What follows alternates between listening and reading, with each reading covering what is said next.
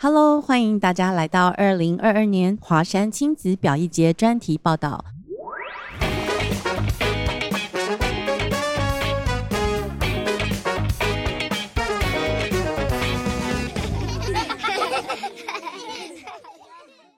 欢迎来到华山表艺节的回顾专题。那今天请到的剧团是专木取火故事剧场。呃，那今天的两位来宾呢是。呃，团长蒋培玉，还有艺术总监及编导黄博君，请我们掌声欢迎他们。大家好，我是佩玉。大家好，我是博君。是呃，其实钻木取火已经成立蛮久了，对不对？嗯，哦，对，我们算从二零一五年成立，然后到现在，所以嗯，算满七年嘛。嗯，七岁了，七岁了耶，很厉害耶！你们有没有觉得自己很棒，可以撑七年，对不对？好，很棒，对，很棒，而且撑过疫情两年，对不对？没错，是不是？那所以其实你们的作品现在呃已经累积有几部作品了？好，我算一下哦，是第七吧？还第七、第六？那所以等于平均就是一年出一一出戏。对，那我们前面比较密集，我们有的时候从一开始那时候，有时候是一年有到两个作品到三个作品。哇，那创作力算很强哎。对，因为就是我觉得做剧团是一个我们刚好找到一个我们可以自己发声的方式，就把自己想要表达的东西说出来，所以。一开始就很多很多想要说的话，然后拼命说拼命说。那时候应该还刚毕业，对不对？就是嗯，毕业一阵子了，然后就是有工作一阵子，然后才开始做剧场。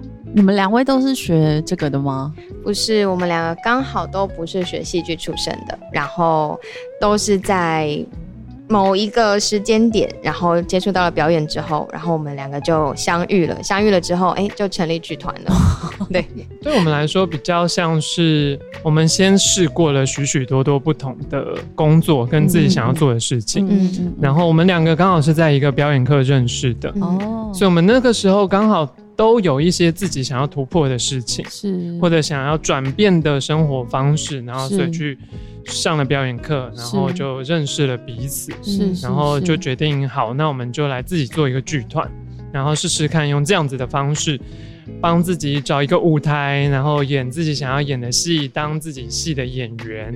嗯，对，听起来还蛮感人的，它是一个自我追寻的一个过程，算是哎，真的。如果现在回想起来的话，是这样。真的，那所以其实现在看下来七年了，所以表示你们当时做的一个人生的。转泪点的一个选择并没有错，对不对？嗯，会回想起来会是一个蛮蛮好以及蛮大的一个挑战。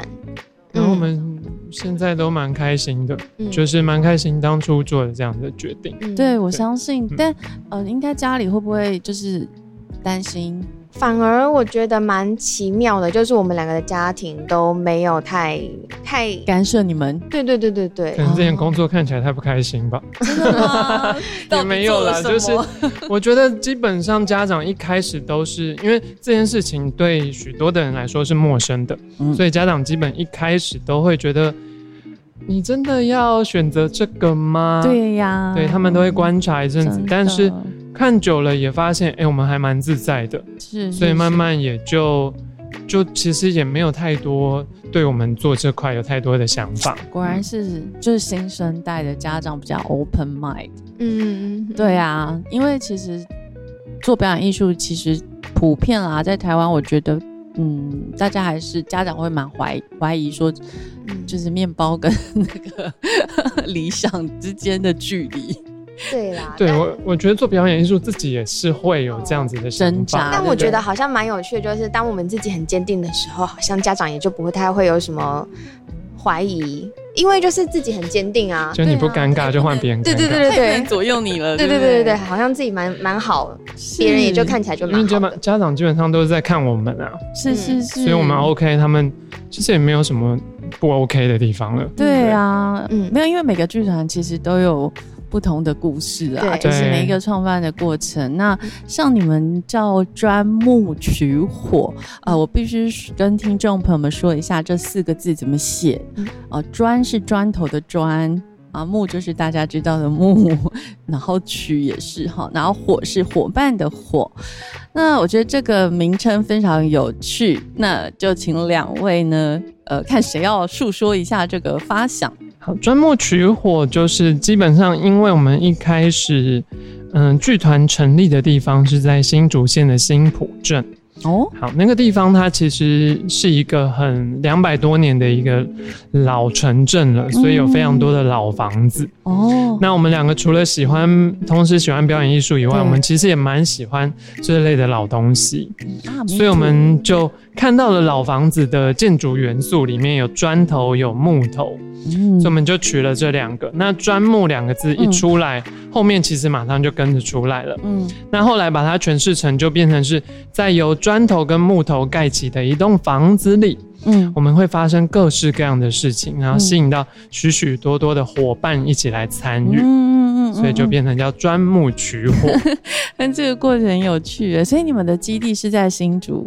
嗯，之前，但现在就没有在那里。现在就对，换到台北，台北来。好啊，那你们其实之前有过的作品叫《风和日丽》啊，《点香》，对不对？就听，其实听起来都非常台湾。我觉得是是没有错，对，所以这是你们这个剧团它的一个核心吗？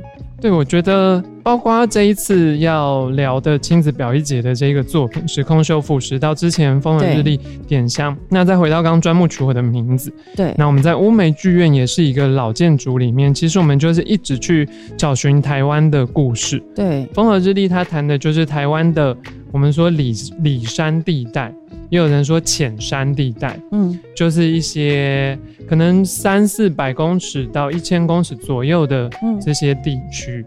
那如果进到这样子的地方里面来，那我们可不可能住到那里？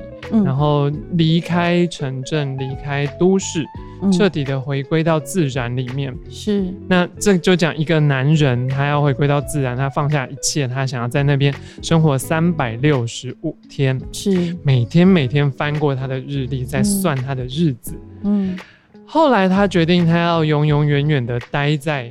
那个自然里面，他自己种田，他自己可以跟万物说话。嗯，到后来，他就听得到所有东西在跟他说话，植物、动物、鸟类都在跟他说话。嗯，那其实就是把我们对于台湾自然的喜爱就放到这个作品里。是，那点香的话，它其实我们都是找一个小小的议题。小小的一个东西，但它其实背后有很大的议题啦。嗯嗯。那点香在讲的是我们每天都会拜拜的香。对。那都会做一个很微小但是非常重要的动作，就是你打火机，嗯，咔咔咔，然后就会点起那个香。对。那点燃之后，你看到那个烟往上飘，是。那里面有多少的意思啊？嗯。可能会有自己帮家人的祈求，嗯，帮自己，帮未来。帮可能你认识不认识的人，嗯，所以这出戏其实就是在讲这个香点起来之后，大家到底在祈许、祈求的是什么东西？嗯，听起来真的很感动哎，我鸡皮疙瘩都要起来了。就是觉得说，哇，你们就是哦，把台湾的一些非常传统的东西，然后还有你们对这片土地的热爱，然后找出一些小元素，然后把它扩展成啊一个戏剧演出的形式。对，那我觉得对台湾的观众而言，应该看了会有很有共感，也很有亲切感。是吗？这是你们演出的经验吗？观众的回馈怎么样？观众都还蛮喜欢，我们都会觉得很有趣。就是观众他每一次的回馈都让我们看好久哦。嗯，我们的观众蛮有趣，对，刚刚说的有趣，因为他们的回馈不会只是哦很好看，或者是哦我觉得很有感。他们我们的粉丝蛮容易就写了。百字以上的 回馈给我们，就很像是在写作文比赛的感觉。然后我觉得他们不只是觉得好看，而是他们会看到一些他们自己生活的样子，嗯，然后会投射在这出戏里面。对，这都是让我们嗯做戏每一次的前进的动力啦。对，而且真的就会像刚刚所说的，就是会有共感。对对，每一出戏不同的主题，像我们有做过自然保育的，讲石虎的议题。嗯嗯嗯，那真的会有人他曾经造访过。石虎居住的那个苗栗的乡镇，对，他真的去看过。是，那我们像这一次做时空修复师，在谈绘画、谈创作，对，我们刚好遇到了我们的一个朋友，他也在一个创作的瓶颈，他也在一个他要继续还是要先休息。的这个阶段，嗯，而且会遇到不只是像这个这个朋友，他可能是跳舞的，对，然后舞蹈家，对，然后他，然后我们有遇到的就是画家朋友，然后也有是各种各个阶段都是在从事创作、从事艺术产业的呃工作伙伴，然后他们看了我们这出戏之后。很莫名的，大家都在一个瓶颈，都在一个踌躇手的边缘，对对对。然后他们都蛮有蛮有感的，他们都会说有真的有得到一些东西在我们的戏里面，然后好好去想一想接下来该怎么走这样子。哦，而且我觉得，因为我其实时空修复是我我我没有机会到现场看你，因为那是那时候是几，刚好是跨年，跨年。对对，那那个时候是表艺节吗？嗯，因为去年的表艺节，它因为疫情的关系，从七八月延期了，然后变成各团队去敲档期，所以大家就分散开来了。对，所以他就比较没有在七八月没有在现场。可是我是看影片，然后我就觉得，光是那个影片我就已经很感动了耶！我觉得就是他跟呃儿童剧。亲子剧它是有 overlap 的地方，但它并没有那么的儿童。嗯嗯嗯。所以我那时候其实，在看的时候，我就在想说，呃，当时你们在想时空修复师这个主题的时候，呃，是否有考虑到，就是说，嗯，小孩子的观众朋友他们可以看懂，还是说你们其实就是以你们纯然的，就是想要诉说的主题去发想，然后呃。再去修正为亲子的，maybe 可以都看懂的东西。这个部分就蛮有趣的，因为时空修复师它其实是从二零二零年的一个我们的教案，那这个教案它其实是进入到小学五年级的学校里面去演出的，然后所以它其实全名叫做时空修复师那个冒号冒号对，然后连陈晨波本人都相当期待。惊叹号，这样陈晨波讲话吗？对，然后他是我们的一个教案，然后从教案那个时候，他其实是五周的课程，然后时空修复小五年级是表意课吗？嗯，对对，然后时空修复是它是其中二十分钟的一个小小的 solo，然后我们在那个教案里面就。自己也活得蛮快乐的，在里面学到蛮多东西。它其实是一个前导的故事，然后带着大家去认识画家真的到现场写生，然后写生过程中发生的事情。对对。然后这个教案到第三周、第四周的时候，我们也真的带了小朋友从新竹。跋山涉水，坐着游览车到陈陈波曾经画过的地方，在淡水，太伟大了吧！然后我们带他们去那边写生，然后那天还下的毛毛雨，然后风很大，有点冬天的感觉。然后小朋友就是。就是又要画画，很认真，因为老师说要画画，马上要画画，然后又有点还有个小雨，然后就是也是一个很辛苦的一天，然后但是他们还是就是画完了，然后回到新竹，然后最后我们就做了一个对，然后所以我觉得这个很妙，就像刚刚说的，我们的戏到底是针对什么样的孩子？我觉得像我们那天去淡水，它其实下雨。其实如果对大人来说，应该很多大人会没有办法继续下去。但是你就看小朋友在那个时候他呈现出的状态，对，我觉得甚至比大人更加成熟。嗯，他们没有任何人抱怨呢。有可能会说：“哎呦，我的我的画都被雨淋湿了。”但是他们没有一个放弃。嗯，他会用伞遮着，用外套遮着，把画藏在自己的身体下面。嗯，但是你就看。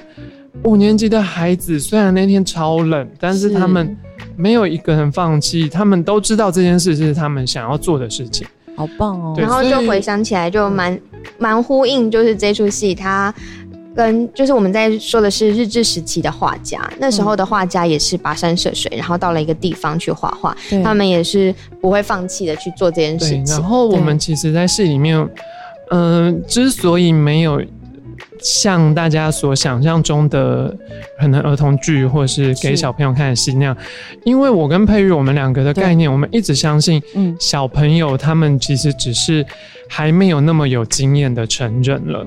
我觉得对于谈吐，对于思考，他们可能经验、社会经验没有我们大人那么多，但是，嗯，他们很多地方其实跟我们其实是一样的。就不要小看孩子们。所以，我们一直都会用对待朋友的方式在跟他们说话，嗯，平等的对，所以也当初也就希望这一出戏。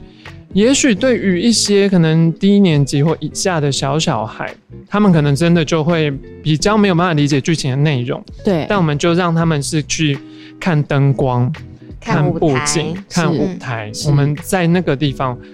真的也有小朋友，就是看完戏之后出来，虽然前面就是屁股还是会扭来扭去，因为对对话比较多，对对对。但是他妈妈跟我们说，就是小孩离开之后，在路上一直对他妈妈说“时空修复师，时空修复师”，就是会讲我们的里面的，还是会有一些他们可以记得的台词。然后或者是就是在会客的时候，竟然有小朋友冲过来跟我说：“我以后要当画家。”哇，你看你们的剧影响了多深远呐！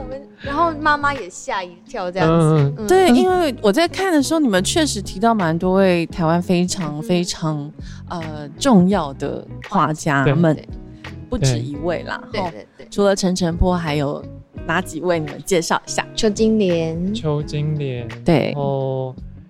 还有杨三郎。是。对，然后陈陈植棋好像嗯没有特别说到，主要就是陈晨波跟邱金莲这两位。是陈晨波是。很著名的，大家目前都知道。那邱金莲就是刚好找一个有一点点，你不算相对，但她是女性，对，而且知名度没有那么高，嗯，但是你不能因为她被我们认识就否定她的成就，当然。对，然后也不能因为她后来结婚没有。继续画画，就忘记她曾经画过很多杰出的作品。是。对，所以其实时空修复是在谈的议题好多，所以嗯，也包括想要鼓励大家，嗯，即使你是帮自己用了一些引号，即使我怎么样怎么样，但其实我还是可以继续创作，继续表达自己。嗯，所以其实你们当时在创造这个剧本的时候，也做了非常多的史料的研究吧？我想。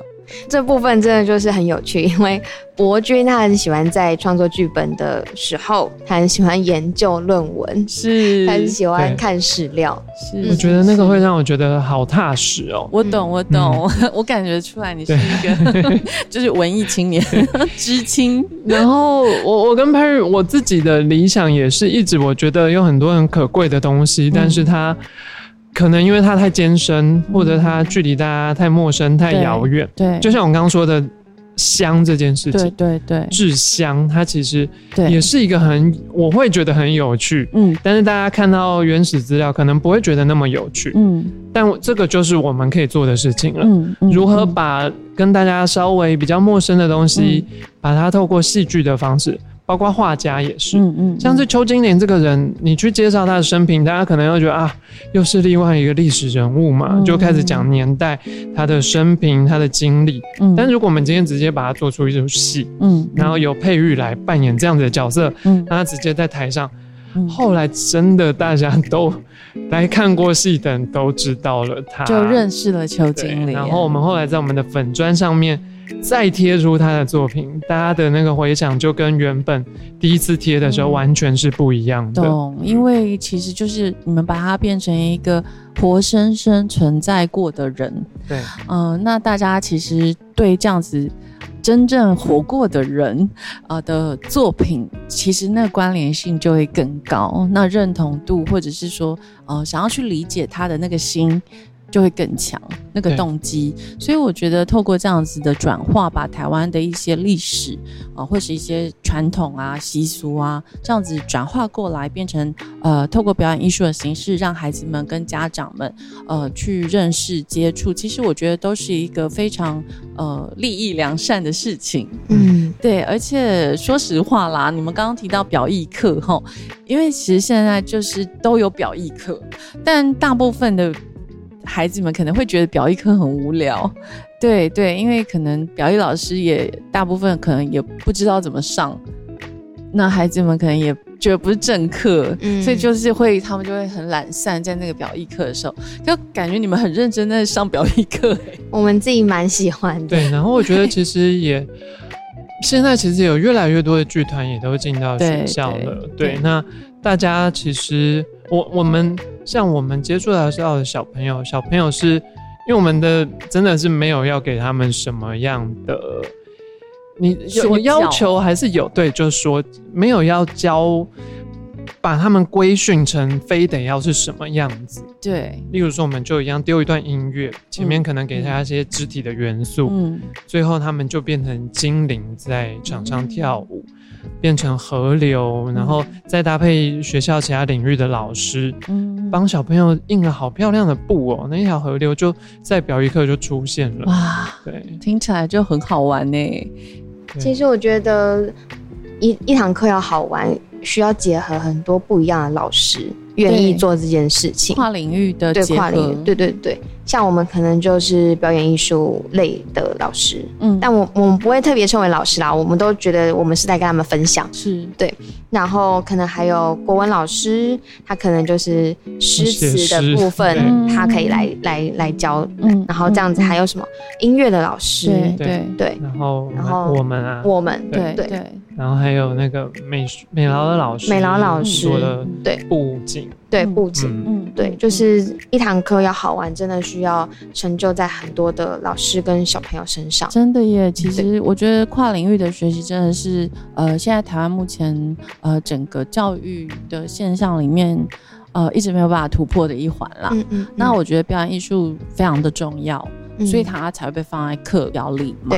对，因为它整合了很多的艺术形式在里面，就像你刚刚提到，比如说文学、音乐、呃，布景、美术、艺术哦等等各种。那还有就是说团队合作，因为表演艺术它绝对是需要对团队的团队的，他们把一个人做完这件事情的，随时就是几十个人绑在一起的。嗯，那牵一发而动全身的事情。嗯，对，所以我自己认为，呃。它在教育环境里面是非常重要、不可忽视的一环。呃，只是说，就是目前我觉得，呃，以台湾的现状以及你们自己的演出，我是不知道你们自己演出售票经验啦。嗯嗯，我觉得不是说真的很普及到，就是说，哎，每个家长都觉得说，啊，我要带我孩子去进呃剧院去看戏。就是我有预算的话，或我有时间的话，我可能会带他们去公园放空、放风筝，或者是你知道丢飞盘，但我不见得会。呃，想要带他们去剧场，那对于这样子的现象，你们呃有什么样子的观察跟想法？我自己，我刚才聊的时候，其实一直在想，其实我们讨论过好多好多次这样的事情哦。嗯，就是因为我们自己也是台湾人，对所以台湾的文化我们自己也了解，自己的成长也是在这一套的教育体制这样成长上来。我们其实一直觉得，包括我们自己到现在还在练习，就是嗯。其实大家一直很没有在面对自己这件事情，嗯，面对，特别是对于自我的深刻的的东西，是，就是大家会很多东西就容易就过去了，嗯，那，但是其实，在谈艺术，它其实讲的是很多你必须要。可能会钻到一些你的痛处的东西，或者让你觉得有所感的东西。但大家我不知道，可能就是害怕自己。我我们有时候会觉得，其实台湾人会蛮害怕自己的。对，就是呃，我们的教育里面比较没有呃，叫大家去真的就是说真的很探索自己的很内在的东西啦。我觉得偏偏表演艺术它就是一个很要看自己的一个事情。创作这件事情，它其实就是，所以像我们刚那个时空修复师他在教案的时候，我们带小朋友画画。对，但是我们没有先让他看画出来会是什么样子，我们没有示范给他看。嗯嗯嗯。那我们就让他们在音乐里面画画。嗯。音乐的线条，小朋友一开始很不敢啊。嗯。就是因为没有框架嘛，太自由了。白纸怎么画？对，怎么下笔？那这个东西如果回到身体上就更困难了。对，叫不管是成年人或小朋友，他在一个空间里，就像一张无止境的白纸，你要叫他动他的身体，不会，手指头都不敢动。对，不知道怎么动起，除非呃有舞蹈底子的人啊，他可能 maybe 可以，可是一般大众可能很困难。那我们就会一直跟他们强调，包括。我们可能会跟我们剧组的人也会这样子一直在说，就是这件事情它其实没有对错，对，这这也是我跟佩玉的一个很核心的概念，对，就是我们会鼓励小朋友，他没有对跟错，他只有你最后你选择的，嗯嗯，那你相信你一选择下去，你就要相信你选择的是没有问题的，嗯，那确实出来的成果，哎，也是很棒，很棒啊，对。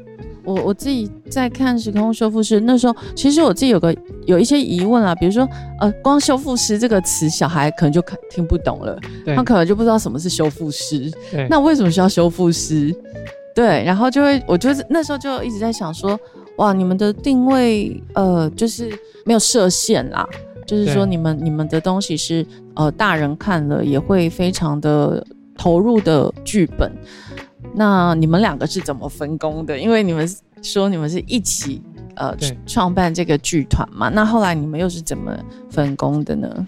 分工的话，核心的概念是我我会先设想一个我今年想要做的主题，对，那我就会跟佩瑞讨论，是，那基本上剧本是我这边来写，嗯，但是写完之后会让佩瑞看过，佩瑞他会先用观众的角度来看，嗯嗯，那他会。因为佩玉是一个非常我我很很需要很重视的一个合作的伙伴，然后他看完之后，他的反应通常都是非常直接的，嗯，嗯他就说这里我看不懂，哎，这这里是什么？我就会把一些就是我觉得看不懂的地方，我就会把它圈出来，然后他再去修这样子，对，就是基本上我这一关就是很。普遍大众能够感知到的一些东西，就会在我这一关先，嗯哼，先就是佩瑞过滤过，对，像一个感测的温度计，就是敏感的温度计，他可以知道哦，这个东西好像有点无聊，哎，好像你说太多，你话好多，就是希望他可以精简一点就好，因为有的时候就是。可能创作的人有的时候一不小心，你那个刹车没有踩好，你一口气你就把所有想要讲的东西讲出来了。对对对对。那佩瑞他就是第一关，所以他就会先先看过，嗯嗯。那我再经过我的方式再把它重新整理出来，嗯嗯。对，所以在创作剧本的讨论上会是这样子，嗯。然后后来的。很多很多的行政作业都会变配于这边来处理，所有的行政，然后公关，然后跟大家的联系、行销、对外对对对外的，就是我这样子。那对。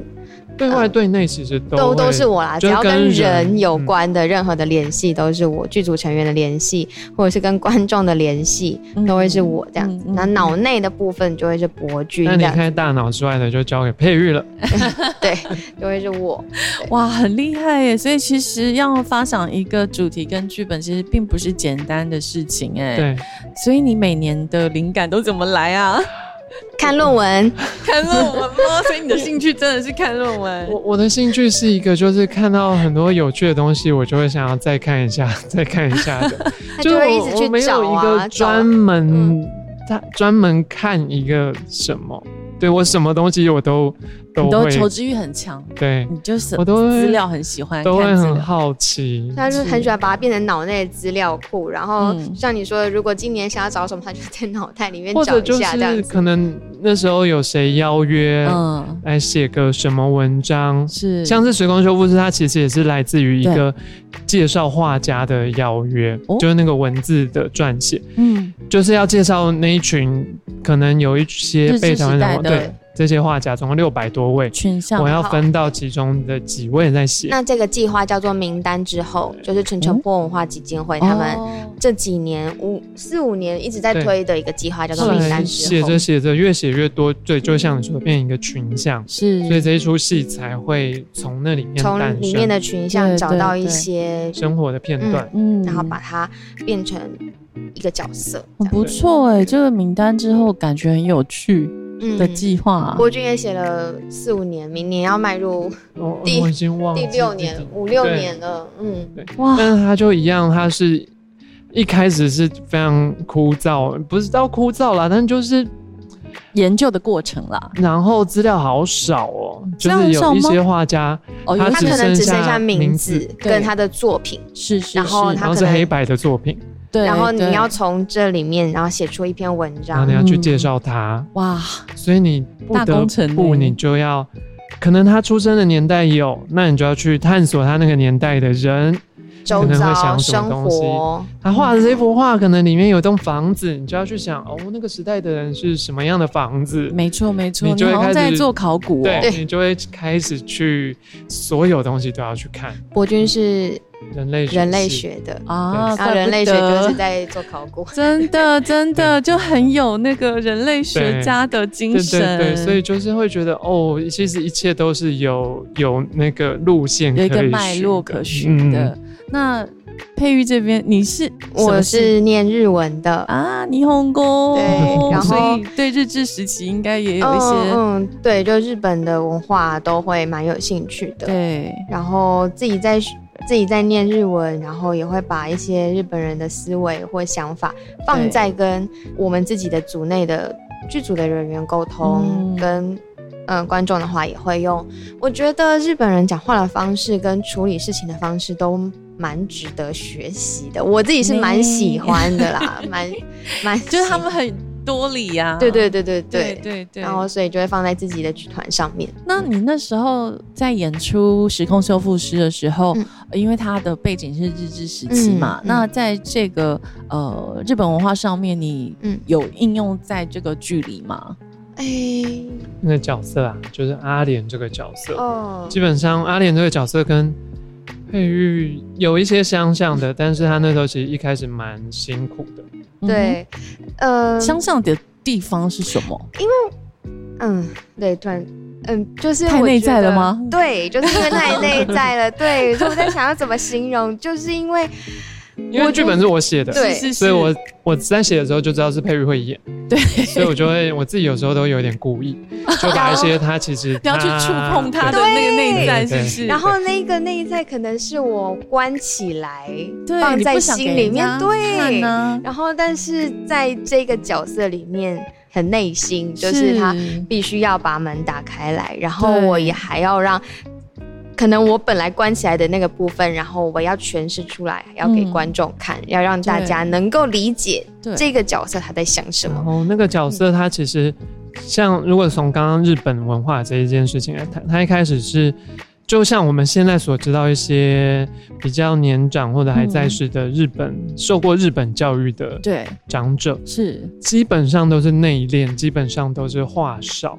在在一些重要的时刻，或者他不太轻易会表达他的意见，嗯，他的想法，因为他们被殖民过，对，或者是他们觉得自己的事情自己处理，说出来可能就会造成别人的困扰，对，就是这个是佩玉他也给我告诉我的一件事情，就是日本人很在意不要给别人困扰，对对对对，他们很嗯。想就是说不要不要打扰别人，对对对对对。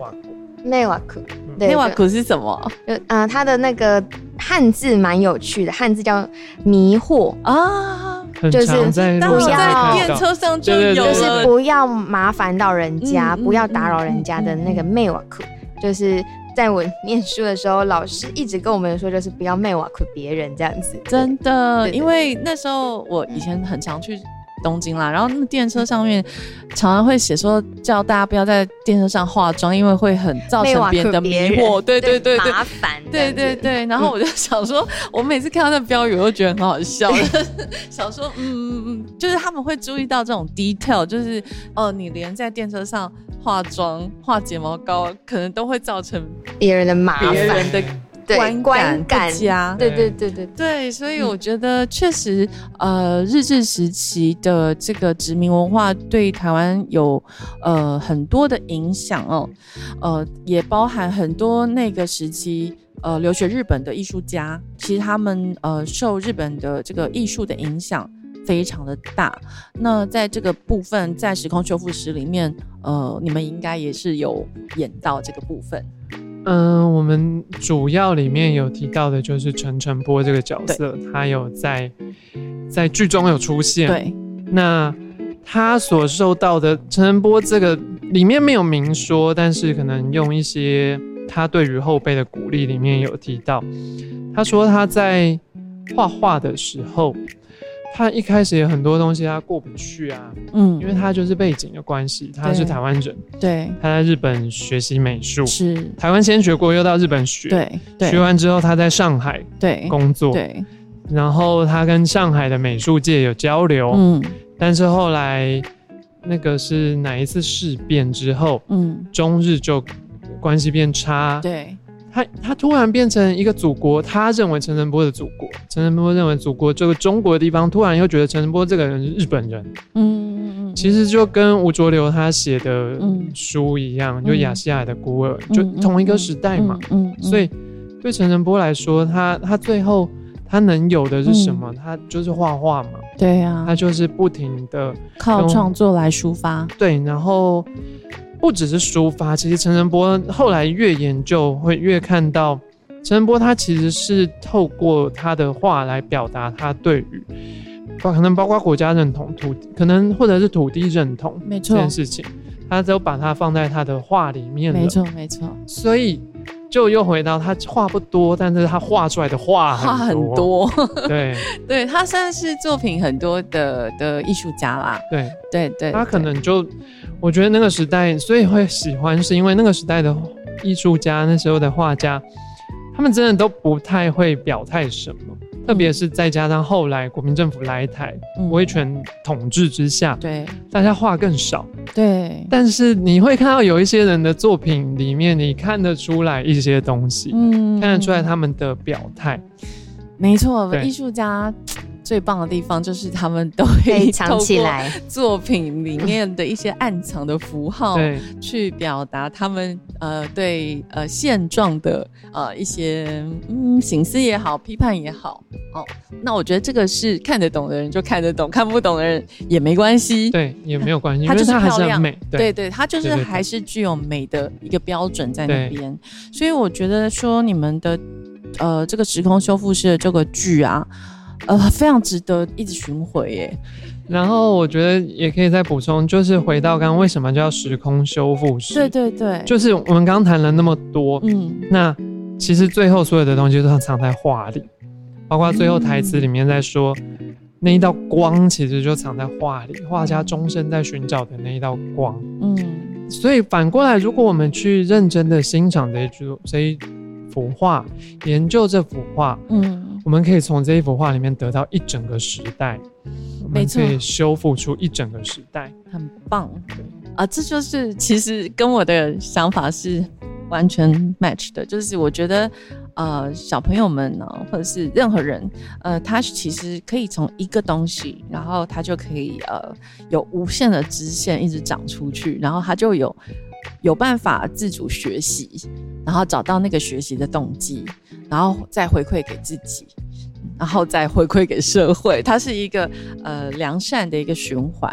那我我自己认为，就是说像这样子介绍台湾的一个嗯历史背景，呃，以及就是活生生的人的这样子的剧本跟这样子的戏剧表演是非常的有意义的，因为呃他们不应该被遗忘啊。然后他们应该就是被一直一直的呃传承下去，就是说，呃，陈晨波那时候经历了什么，然后这些艺术家他们每一个人都有自己的故事嘛，那就是孩子们、大人们都可以透过你们这样子的戏剧表现，嗯，然后去慢慢的了解。呃，那个时候的时空背景是什么？那以及他们创作的困难是什么？他们遇到的挑战是什么？那这些东西可能又跟你们在创作的时候，呃，有相同的挑战、跟瓶颈、跟困难。呃，每个时代有每个时代不同的一个嗯所遇到的一些创作困境，跟自己个人的困境。所以我觉得这些东西它都可以呃反复的哦，一直互相的琢磨。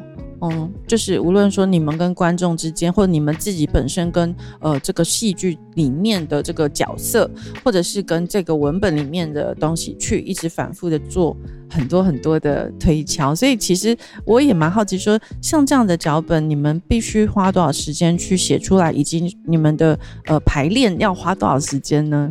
那我们我写将近一年。就是从一开始的构想到最后成型，然后排练之后修修改改，然后差不多就是一年多一点点。对，算在剧本的成型，长时间的耶。对，然后对我自己来说，就是永远都会有新的东西。嗯嗯嗯。对，所以。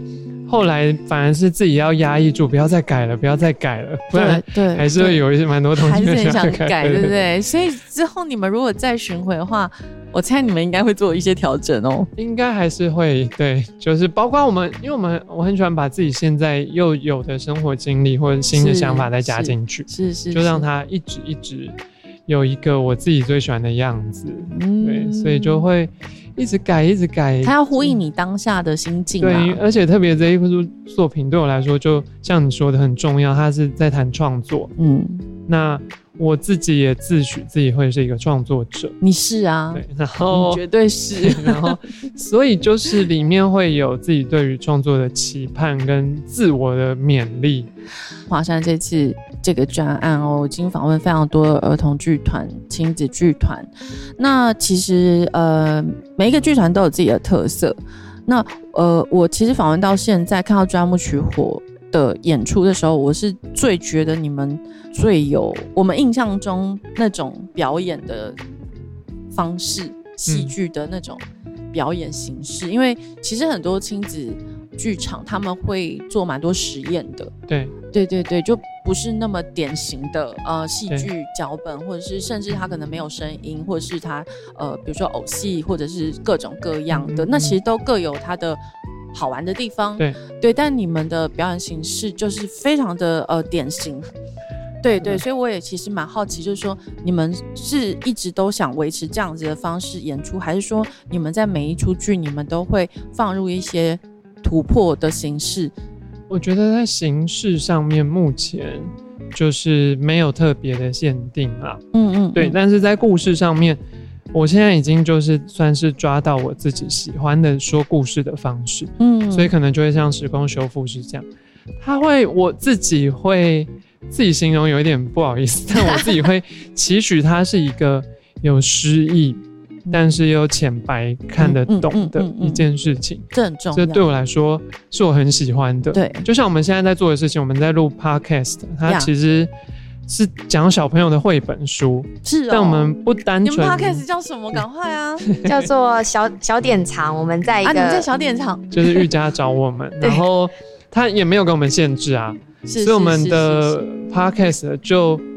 虽然都是，应该是说我们都是录小典藏的绘本，嗯，但是我们每一集里面都会有一个故事包装一个故事，嗯，就它原本的那个绘本书的故事，我们前面跟后面都会再加一个故事包装它，就可能主题有适合或者是有呼应，嗯，像最近我们很喜欢的一集，它是在讲一只狗狗叫做皮皮，它画自画像，嗯嗯。但是我前面的故事是一个太空船，是对太空船航行在太空，非常的孤独，他从来没有看过自己的样子，是，然后。他遇到了一颗太空马铃薯，一颗陨石。嗯，他终于找到他的伙伴了。嗯，他说：“那来吧，我们来听一段故事。这一段故事陪伴我好久。那接着就是皮皮的自画像的这个故事，对，讲狗狗在探索的过程中，他找到一个适合画自己的方式。嗯，那故事的最后又回到太空船。嗯，孤独的太空船，他终于知道他可以怎么表达自我了。嗯，他把。彩色的灰尘洒满了太空，他在那个灰尘上面打滚，让全身沾满了颜色。嗯，他觉得这个就是他的自画像。嗯，但他当他拥抱这一颗太空马铃薯的时候呢？哎，轻轻一碰，马铃薯飘走了。嗯，他被一颗星球吸引过去，越飘越远，越飘越快。突然中，它化成一颗火球。嗯，火球燃烧出非常非常艳丽的色彩，划过整个天空。太空船找到新的灵感，他知道他也可以怎么做了，他立刻跟了上去。嗯，在那一天晚上的星球上的外星人，嗯，看到天上画下的两道他们从来没有看过的美丽色彩的流星，嗯，所以就是用这样的方式。那故事很简单，但是是我很喜欢的样子。就我们的每一集绘本，它其实都有不一样的形式。所以如果未来要继续创作，不管是时空修复师，如果之后有机会再再演，会怎么修改，或者如果没有新的作品，嗯。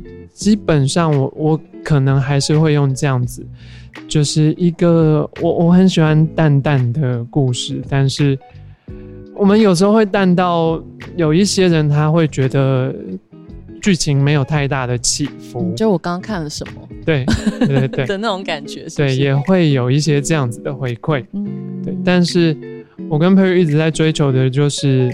这样子的东西，嗯，其实对我来说，你们的东西比较像剧情片啦。如果说要以电影来分类的话，如果说大家听众朋友们可能比较能理解，就是如果说像电影的话，对，你们是就是剧情片，嗯，然后就是呃，像《悲情城市》这样，它可能是呃电影新浪潮那一代的人呢，可能就是就是好好的讲一个故事，然后镜头就固定长时间不动，呃，对，那大家就是要去看里面的细节。也自己去体会那个那个时空跟那个舞台上面，还有你们的整个呈现的那个氛围，嗯，我觉得它是需要蛮多的这个观察力跟感受力啦。所以我觉得，如果说一般的观众进场，他如果想要一个很澎湃，然后就是起承转合非常明显，然后就是高潮迭起、绝无冷场的这种，诶，也许。他们并不一定你们可以达到他们期待，那并不是说你们的东西不好，而是说大家的期待不同而已。就是说观众跟你们所想要呈现的东西不同而已，并没有好坏之分。那我自己个人也觉得，就是主持人个人意见，就是 就是呃，其实大家就是可以多方面的去进剧场。然后看各种不同的表演形式，那其实，在那个过程里面，你们其实无论如何，不管你当下的感受是什么，它就是会在你心中留下一些东西。那那些东西对孩子们而言，其实是非常重要的，因为他在他需要的时候，在他们长大成长的过程里面需要的时候，他自然而然。它会变成一个具象的东西，也许他现在觉得很抽象，也许他现在看不懂、听不懂，但是在他慢慢成长的过程里面，他有一天会懂，那那个东西就变成他的支柱、他的支持、他的养分。嗯，所以我我自己认为就是说。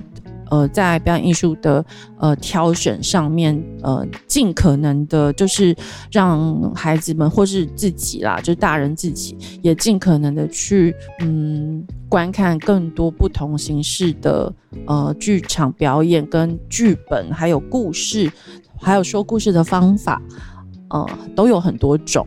那呃，像我觉得抓木取火的东西，算是大众很能接受的方式，就是你们的东西就是好好的说一个故事，就是好好的说一个故事，那那个东西是很触动人心的。那你们的剧本，呃，就是虽然我没有读过真的剧本，但是呃，光是看那个呃预告片，因为我只能看到预告片，然后呢，所以光是那个预告片就已经嗯很多东西。在里面了，呃，所以我我其实蛮期待，就是你们可以再演，然后我有那个机会再进剧场去看这个剧，嗯，因为我觉得，嗯，这个剧它很很值得，很值得再再被演啦，因为因为我觉得里面的艺术家就是呃活生生的人呐，然后就是他们对台湾的艺术贡献是很大的，持续不断的，那。如果没有机会再让大家看到的话，我觉得很可惜哎。所以你们之后还会有巡演的计划吗？目前是还没有，但是我们一直 一直期待。我们会听胜利的话，我们会往这个目标好好去 前进。这样也是不止一次，有很多朋友也有在跟我们说，我们我们有一些就是真的每出戏他们都会看的，嗯，已经是朋友的观众了。对对，那他们就会。因为我们会作品会编号嘛，他就会说：“哎，那个什么我还没有看过，哎，你们什么时候会再演呢？”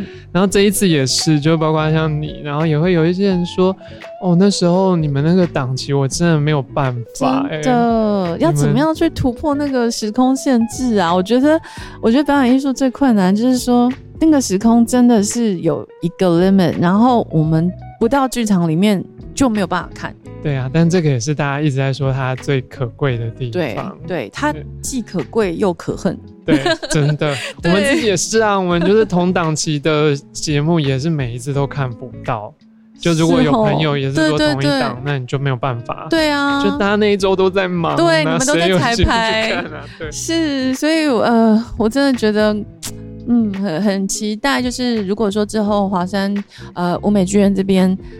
还有这个机会的话，真的很很很希望大家可以呃惜家带眷哦，然后进乌美剧场去看这个呃《钻木取火》的时空修复师。而且这边另外再提一下，乌梅剧院它的建造的年代跟时空修复师的发生的年代其实是差不多的。三零哇，对，我们那时候，所以我们那时候。知道要可以在乌美剧院演的时候，非常的开心，真的，因为他就是一个，他就是那个年代的。那时候跟总监说，就是哇，就是好想要来这里演 啊。对对，因为其实乌美剧院它不算大，嗯，对对，然后它又有一些梁柱。对，说到这个梁柱，我们在时空修复师里面有。一幕特别，博君强调我们的灯光设计一定要把那个梁柱。打亮，以往大家都想要避开那个梁柱，真的。而且我说没有，我说梁柱就在那里，我们不要讲到没有看见它，好吗？我们就直接把它打亮。我说你就把梁柱打亮，把它当做画框，好棒哦！后面所有的布景就人就变成到画里了。对，所以那两根柱子它就变成了一个画然后还做了一个，我相信不应该大部分观众都没有看，但是我自己很喜欢的一个灯光的 Q，对，是打亮整个屋美的天花板。哦，对，但是大家不会抬头，但我说一。定要打量，一定要在那就是历史，那个就就是他们他们在的地方。哇，很感人哎，因为呃，你把那个大部分人觉得是局限的东西，呃，反而把它嗯变成一个呃，它是一个优势。我觉得这很不容易耶，因为对很多剧场而言，它蛮困扰的。对，是是是，所以我觉得真的不容易。如果你能用这样新的观点去看，而且很开心是有一些观众有看到这个，他们发现了那个，他有写在回馈，我看到超开心的。他们发现柱子变成画框这件事情，然后三个角色在里面变成了画这个东西。对，哇，好感人哦！你们剧层次会不会太多？所以刚刚就讲哦，对新浪潮电影真的是看一次不够，我觉得是真的要一看再看。所以我们真的后来也想到啊，有一些朋友他比较熟，他可能有看过彩排，或者是后来他真的他也是每一次他都会跟我们说，他又看到不一样的东西了。嗯嗯嗯，层次真的很多，大概是我采访下来 这么多。剧团里面的剧，我觉得层次真的是满满满，然后就是我觉得很值得办一个讲座，就是呃呃剧后讲座，或者是呃剧前导聆的一个一个形式。对对对，可能就是先让大家知道一下背景，然后演完之后呃再来一个就是剧后的一个讨论，一个 Q&A 啦。因为我想呃很多人可能。看完之后，内心呃，他需要消化一段时间，他才知道。但那时候你们已经不在了，就是你们已经撤场了。对对对对，所以就他们就没有办法去去跟你们做讨论。所以我我觉得，其实我还蛮喜欢，如果就是说像以你们这种呃剧说故事的方式，我是觉得蛮适合的，蛮适合有这样子的一个跟观众的互动，我觉得会非常的。嗯，大家吸收的收获会更多更多，很开心，好像得到很多新的灵感。对啊，而且我没有想过我们可以办导灵，那我们其实蛮需要导灵。有啊，我们都只想着就是我们在写在文章里或者是什么，但我们其实可以在办个导灵或演后座谈。我觉得非常可以，而且其实就是你们的东西，因为层次太多了啦，然后就是呃。它的整个历史背景等等等，我觉得需要需要。我觉得其实台湾的大人们好，很习惯，呃，事情要有一个答案，然后前因后果，你要让我知道。嗯，但偏偏在戏里面不会有答案，对对，所以就很需要有一个。讨论。没错，艺术本身它就是一个开放式的东西，那你必须要呃观众呃参与进去，它才会变成一个完整的东西。所以就是说，艺术本身它的特性就是这样的时候，呃，他们更想要一个标准答案，但是不会有啊，因为每一个人对这个东西的反应都是不同的，每一个人的解读触碰到内心的部分都是不同的，所以我觉得呃。如果能有这样子的一个互动，我觉得会非常棒。那就是很期待，很期待可以看到现场演出。哦，拜托你们，呃，就是安排，想尽办法再跟那个林普总监说，你们要在那个物美剧场再演。我好想看一下那个打光跟那个柱子变成画框的感觉。那个那个真的，对对对，因为我真的觉得，呃，能运用空间的限制去做一些突破，我觉得是呃，可以把这个舞台跟这个剧场。好的，他这个精神去做很大的一个，嗯，让观众知道，就是说，哎，剧场的独特性在这里。我觉得台湾的大部分的呃家长会不了解，说，那为什么我我要进剧场？嗯，我我我可以去看电影啊，我可以带我孩子去看动画，或是或其他的。对，为什么要进剧场？我觉得他们一直就是没有办法了解剧场的特性是什么。对，所以我觉得可能。就以这个作为一个 ending 吧，你们来告诉大家，你们觉得表演艺术跟剧场到底是什么？我我自己会做表演艺术，是因为小时候有这样子看戏很开心的经验。嗯，然后那时候在国家戏剧院是一个俄罗斯的小丑的，嗯，但是他他叫下雪了吧？好像是这一出，对，他把整个。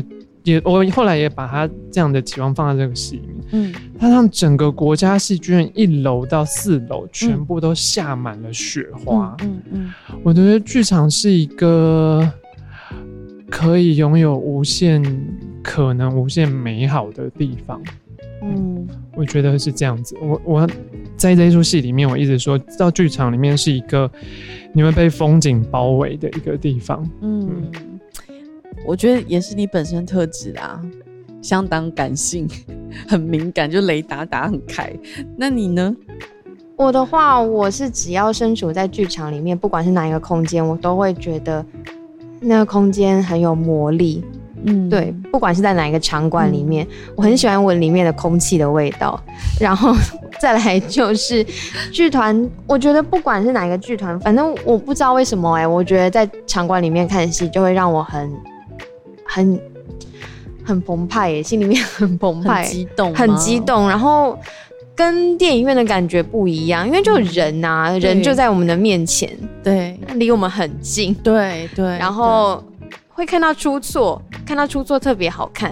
对，电影不会出错啊，对，要剪好了，对，剪好了。但是就是在在场馆里面看到剧团，就会我很就是觉得人在我的面前。演戏给我看呢？对呀，这么这么的这么有生命力。出错，我们不是嘲笑他们，而是在出错里面，你可以看到每个剧组的用心。我觉得反而是这样。对，嗯，你就知道哦，那个东西真的也不是一开始就可以就很顺的就 OK。那也是很多东西也是一练再练啊。对对对，一个推道具也是一练再练啊。对，就是你就看到每一个的成果都是人。一磨再磨，把它磨出来，所以看到出错就会再提醒我们这件事情，就会觉得啊，一切真的太好了。嗯，对，哇，我今天真的非常荣幸可以采访到砖木取火故事剧场。哎，那所以大家如果想要再更深入了解你们的话，是不是呃到粉砖？嗯，我们的有脸书的粉丝专业，然后也有 IG，搜寻“砖木取火故事剧场”就可以搜寻得到了。那也可以看得到时空修复师的那个剧照。嗯，没有影片。影片，好像我们会为了顺利再想一下，要不要再剪个三分钟？为了顺利把它放上去 三分钟，因为我觉得很多人他们嗯没有机会，因为其实我觉得呃在 marketing 上面，我觉得剧场呃剧剧团们常常有很多 marketing 上面的呃就是困难啦，那所以他并没有办法让。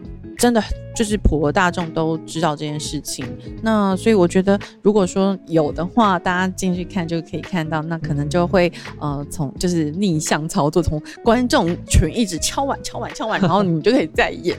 这蛮好的，我们真的可以为了顺利 减个三分钟。我一定要一定要帮你们大大的宣传啊！真的啊，真的真的好哦。那今天非常感谢两位，就是团长呃佩玉，还有艺术总监兼编导博君来到呃华山，然后来做这个回顾的专访。那今天的访谈就到这边，希望下次还有新的剧可以再采访两位哦。谢谢，谢谢大家，谢谢顺利，谢谢，拜拜。